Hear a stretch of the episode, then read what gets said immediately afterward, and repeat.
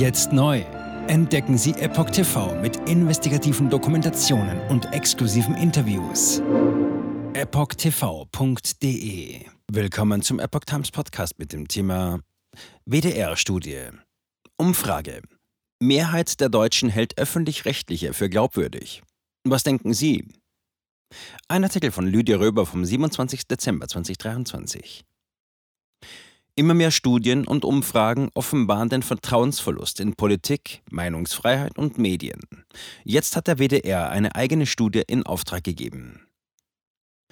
Der WDR hat eine Studie in eigener Sache beauftragt. Laut deren Ergebnisse finden vier von fünf Befragten das Informationsangebot der Medien im Land gut oder sehr gut.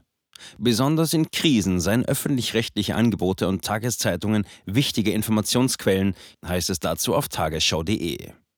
Die Angebote der öffentlich-rechtlichen Sender werden für besonders glaubwürdig gehalten, so die Ergebnisse der Erhebung. Am anderen, unteren Ende der Glaubwürdigkeitsskala liegen die sozialen Medien. Insgesamt aber sei das Vertrauen gesunken, wird gleichzeitig eingeräumt. Gemessen an der letzten ausführlichen Studie im Herbst 2020 falle aber auf, dass kaum einer Institution heute noch genauso viel Vertrauen entgegengebracht werde wie während der Corona-Pandemie. Besonders deutlich hätten seitdem Bundesregierung, Bundestag und Bundesverfassungsgericht an Vertrauen eingebüßt. Zitat: Selbst die Werte für Polizei, Stiftung Warntest und Verbraucherzentrale gehen zurück, berichtet Tagesschau.de über die Umfrage, die im Auftrag des WDR von Infratest DIMAP vom 19. Oktober bis 6. November 2023 unter 1322 Wahlberechtigten durchgeführt wurde. Auch der öffentlich-rechtliche Rundfunk verliere an Vertrauen, liege aber weiterhin vor anderen Medien wie Tageszeitungen und privaten Rundfunksendern, interpretiert man in öffentlich-rechtlichen Auftraggeberkreisen das Studienergebnis. Zitat: 53 Prozent sagen, sie vertrauen uns. Das ist mehr als für Parteien, Regierungen, Parlamente, kommentierte WDR-Programmdirektor Jörg Schönenborn die Umfrage. 40 Prozent der Deutschen glauben nicht mehr an Meinungsfreiheit. Nach einer Umfrage zur Meinungsfreiheit der jährlichen Allensbach-Erhebungen jedoch steht die gefühlte Meinungsfreiheit auf einem Rekordtief seit Beginn der jährlichen Erhebung im Jahr 1953, wie Epoch Times berichtete. Demnach glauben nur noch 40 Prozent der Deutschen, ihre Meinung frei äußern zu können. Das ist ein Tiefststand der gefühlten Meinungsfreiheit seit Beginn der jährlichen Erhebungen durch das Institut.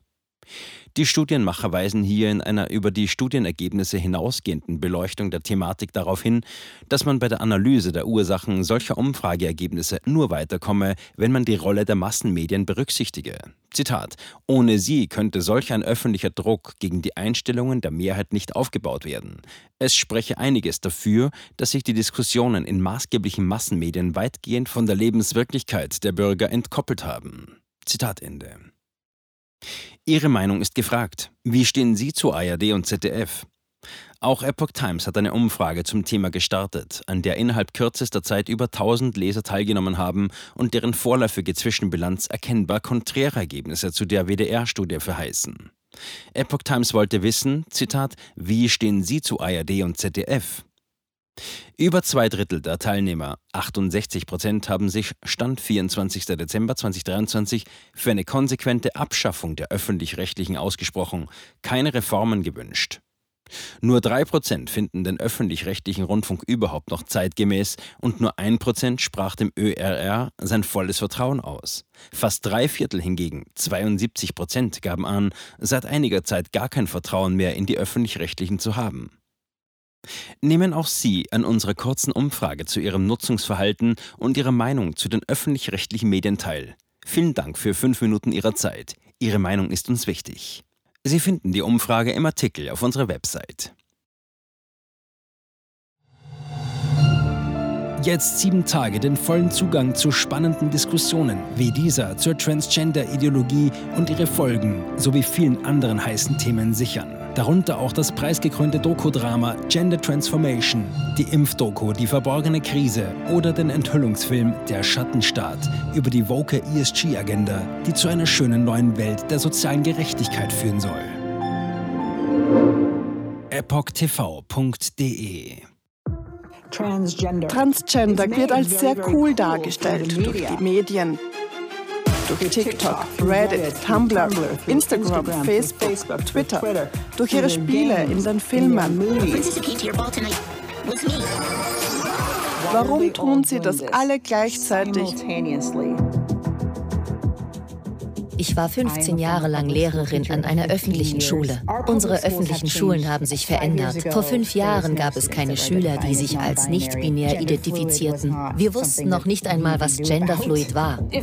Wenn ich mit einer Person darüber sprechen würde, warum sie glaubt, im falschen Körper zu sein, meine Zulassung wäre in Gefahr. Ich sagte der Therapeutin, ich könnte vielleicht transgender sein, wüsste es nicht genau und bräuchte Hilfe. Er bestätigte mich sofort. Sie bestätigte sofort, dass ich eine Transgender-Frau bin. Diesen Kindern werden gleich nach der ersten Sitzung Pubertätsblocker verschrieben oder sie werden einfach durch die Operationen gejagt. Und dann habe ich mich schlecht gefühlt, müde und erschöpft. Ich fühlte, meine Mutter sagte, ich war kreidebleich. In fast allen Lebensbereichen meines Lebens war ich einfach nicht mehr funktionstüchtig. Ich erfuhr, dass ich nur noch zwei Wochen zu leben hatte. Meine Tochter hatte Schmerzen. Sie weinte, konnte nicht schlafen, sich nicht konzentrieren, nachdem sie diese Hormone einnahm. Die Behauptung, dass Pubertätsblocker reversibel sind, ist eine Lüge. Sie hemmen tatsächlich die Entwicklung.